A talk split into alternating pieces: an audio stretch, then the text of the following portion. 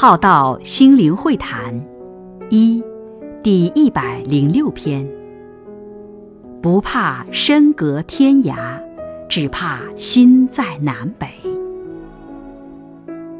心若疏远，言行就如三秋之树般萧瑟。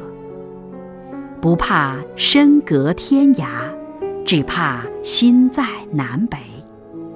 心若不静，言语就有比较对待，态度就不谦恭。不怕修行无失，只怕有失但不恭敬，也会欺师。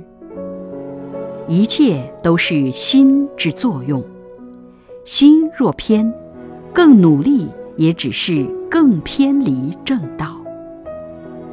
师若无德，师自然会消失；徒若不净失，自然也会走失。